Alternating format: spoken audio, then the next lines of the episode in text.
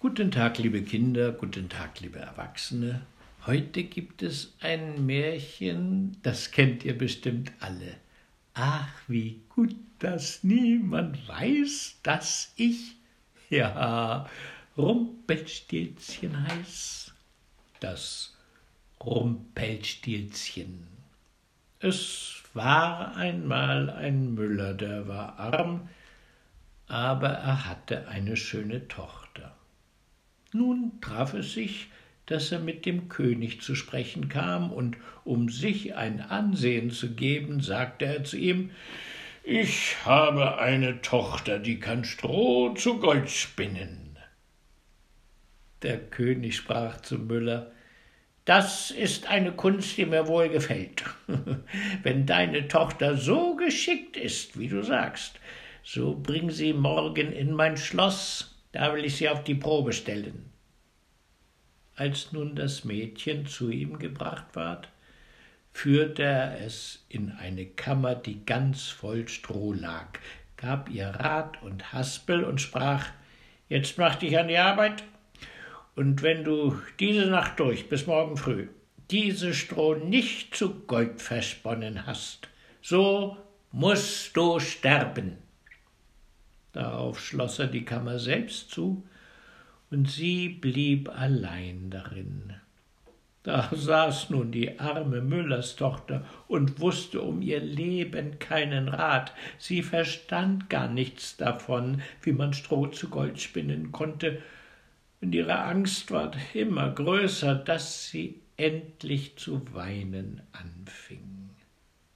Da ging auf einmal die Türe auf, und trat ein kleines Männchen herein und sprach Guten Abend, Jungfer Müllerin, warum weint sie so sehr?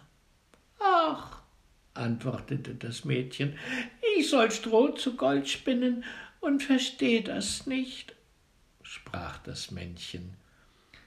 Was gibst du mir, wenn ich's dir spinne? Mein Halsband, sagte das Mädchen. Das Männchen nahm das Halsband, setzte sich vor das Rädchen und schnurr, schnurr, schnurr, dreimal gezogen war die Spule voll.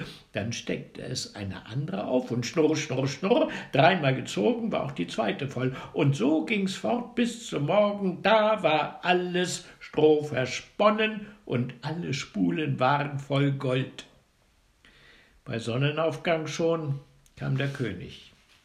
Und als er das Gold erblickte, erstaunte er und freute sich, aber sein Herz ward nur noch goldgieriger.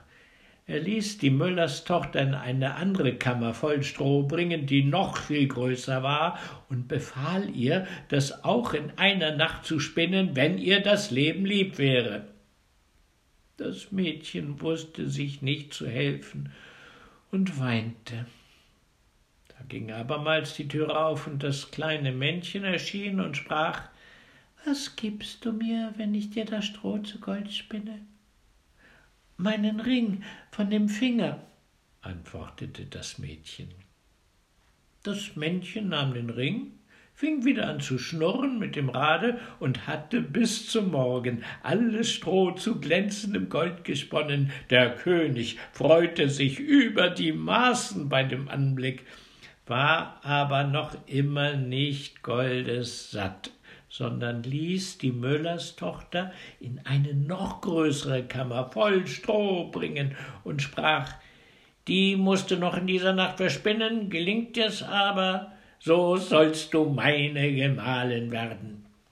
Wenn's auch eine Müllers Tochter ist, dachte er, eine reichere Frau find ich in der ganzen Welt nicht. Als das Mädchen allein war, kam das Männlein zum dritten Mal wieder und sprach Was gibst du mir, wenn ich dir noch diesmal das Stroh spinne? Ich hab nichts mehr, das ich geben könnte, antwortete das Mädchen. So versprich mir, wenn du Königin wirst, dein erstes Kind. wer weiß, wie das noch geht, dachte die Müllerstochter und wusste sich auch in der Not nicht anders zu helfen. Sie versprach also dem Männchen, was es verlangte, und das Männchen spann dafür noch einmal das Stroh zu Gold. Und als am Morgen der König kam und alles fand, wie er gewünscht hatte, so hielt er Hochzeit mit ihr, und die schöne Müllerstochter ward eine Königin. Über ein Jahr brachte sie ein schönes Kind zur Welt und dachte gar nicht mehr an das Männchen. Da trat es plötzlich in ihre Kammer und sprach Nun gib mir, was du versprochen hast. Die Königin erschrak und bot dem Männchen alle Reichtümer des Königreichs an, wenn er ihr das Kind lassen wollte, aber das Männchen sprach Nein, etwas Lebendes ist mir lieber als alle Schätze der Welt. Da fing die Königin so an zu jammern und zu weinen, dass das Männchen Mitleiden mit ihr hatte. Drei Tage will ich dir Zeit lassen, sprach er. Wenn du bis dahin meinen Namen weißt, so sollst du dein Kind behalten. Nun besann sich die Königin die ganze Nacht über auf alle Namen, die sie jemals gehört hatte, und schickte einen Boten über Land, der sollte sich erkundigen weit und breit, was es sonst noch für Namen gäbe. Als am andern Tag das Männchen kam, fing sie an mit Kasper, Melchior, Balzer und sagte alle Namen, die sie wusste, nach der Reihe her, aber bei jedem sprach das Männlein. So heiß ich nicht, so heiß ich nicht. Den zweiten Tag ließ sie in der Nachbarschaft herumfragen, wie die Leute da genannt würden, und sagte dem Männlein die ungewöhnlichsten und seltsamsten Namen vor. Heißt du vielleicht Rippenbiest oder Hammelsfade oder Schnürbein?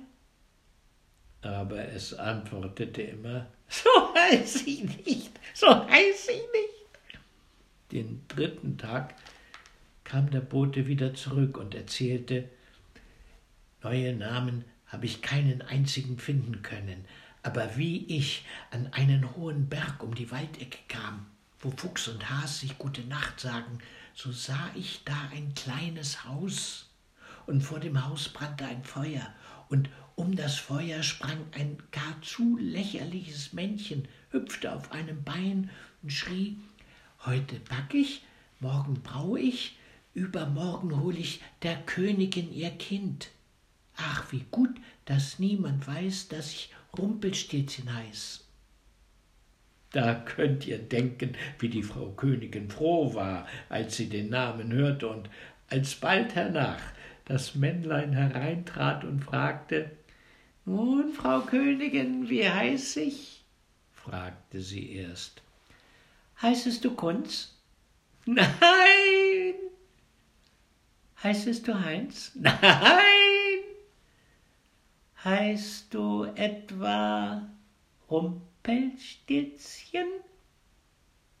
Das, das hat dir der Teufel gesagt, das hat dir der Teufel gesagt schrie das Männlein und stieß mit dem rechten Fuß vor Zorn so tief in die Erde, dass es bis an den Leib hineinfuhr.